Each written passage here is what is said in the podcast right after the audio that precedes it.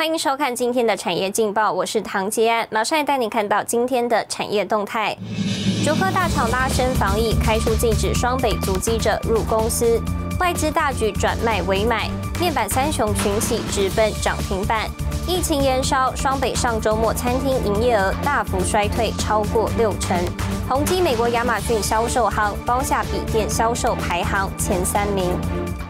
来关心台股，受到美国疫苗有望输台及外资回补激励，台股今天跳空开高，盘中净扬超过六百一十点，最高来到一万五千九百六十四点四四点，逼近万六大关，收复半年线及五日线。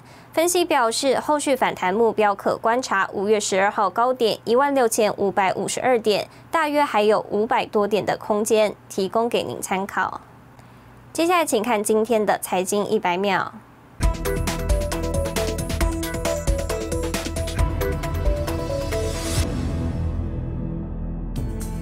全球最大的汽车零件供应商博士公司执行长近日受访时指出，汽车产业关键半导体的供应可能会持续紧张，直到二零二二年。另外，因为车用晶片持续短缺，南韩现代、起亚部分产线停工两天。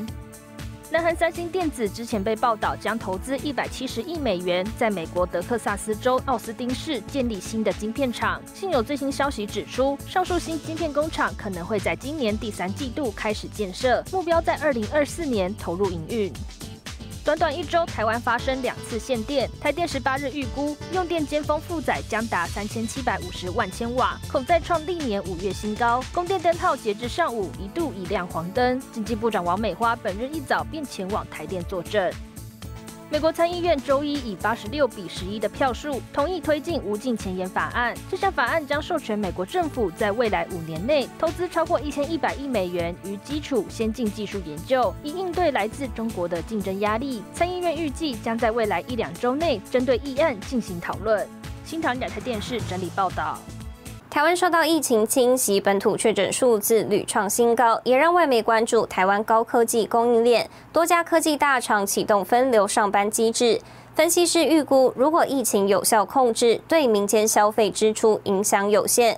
不过，如果持续失控，导致工厂生产停摆，全球晶片短缺问题可能更恶化。苹果供应链重要业者和硕金传一名员工无症状感染，公司启动 A、B、C 组分流上班。大力光也发现同仁确诊，立刻框列十多位员工。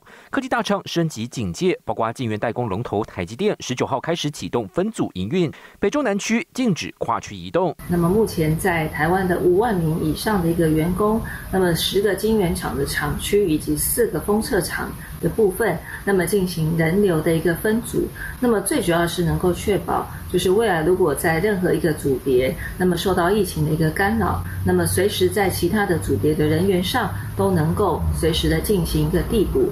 全球晶片荒本来就问题严重，如果生产再中断，后果不堪设想。渣打首席经济学家福明才日前分析，如果疫情只持续四个星期，对民间消费支出影响有限；但如果疫情影响扩大，甚至持续数个月，影响到南部制造中心，更可能冲击支出和科技产品生产，也让全球晶片短缺问题更加恶化。最坏情况可能导致工厂被迫关闭或停产。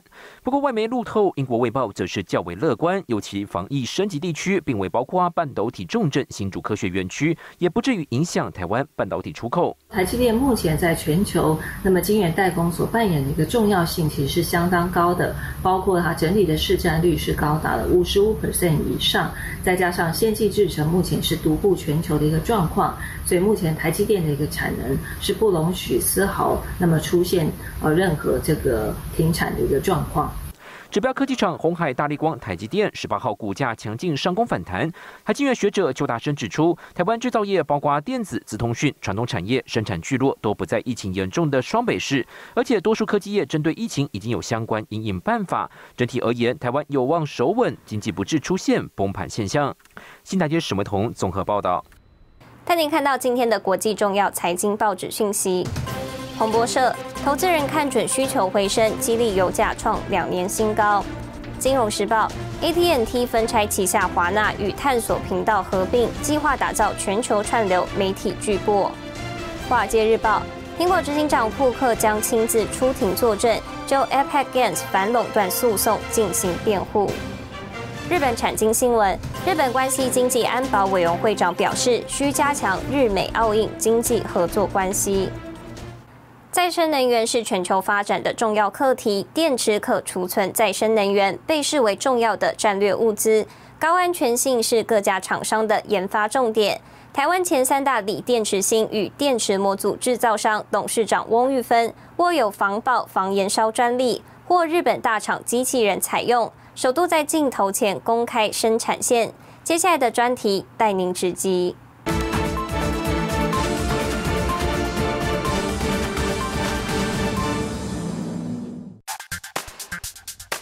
国陆续对电动车、大型储能设备展开布局，能源需求跟着攀升。研调机构推估，锂电池产业规模，二零二五年总产值达五兆美元，之后每年产值约增一点五兆美元。尤其现在的储能柜，那个都是 megawatt hours 起跳的，那那能量很高，那一烧起来，那整个天空都是黑的。所以呢，我们认为电池的安全就不在话下，就是第一要考量的。如何提高电池的高安全性，成为各家厂商的研发重点，带您直击全台第一家全自动化软包电池生产线。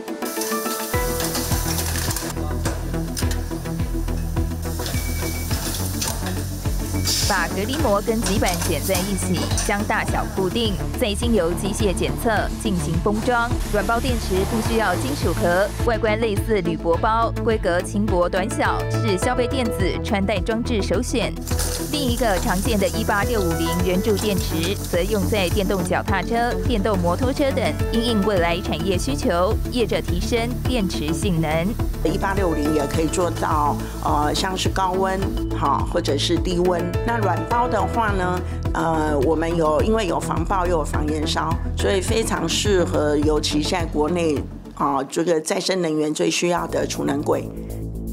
董事长翁玉芬以电池安全为己任，与工研院合作，将防爆高安全性的锂电池专利材料 Stoba 结合公司二十多年电池组装经验，成功开发电池模组，或日本大厂导入机器人应用。印度呢，呃，也很多很大的财团都有找我们，啊，要技术合作。那我们也觉得非常有信心的，应该可以寄转给他们。再生能源是全球的重要课题，电池可储存再生能源被视为重要的战略物资。台湾如果要讲下一个护国神山，我想锂电池绝对是排第一。我预估未来三十年，我觉得我们应该是比我们的研发实力好，跟我们的技术。翁玉芬坚持品质，从电池芯到电池模组，在台湾一条龙生产，目前产能有一点二四 Gigawatt，为全台前三大。很难联想，翁玉芬原本的工作是财会人员，二十年前因缘际会下接触电池产业，为他带来全新的人生体验。最主要是我喜欢这个产业，我喜欢这个工作，因为我觉得对人类社会有贡献。如果你卖。卖给人家电池会把人家的身家性命哦做了一些伤害，那你怎么半夜睡得着？十六年来，我们没有这一颗电池在外面烧起来，那这个就是嘿，我可以睡得很好 的主要原因。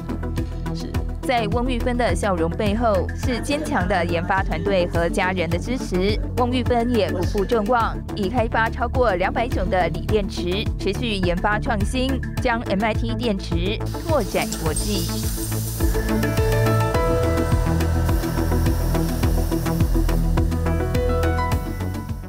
带您看到明天五月十九号星期三有哪些重要的财经活动：欧元区公布四月 CPI 新车注册。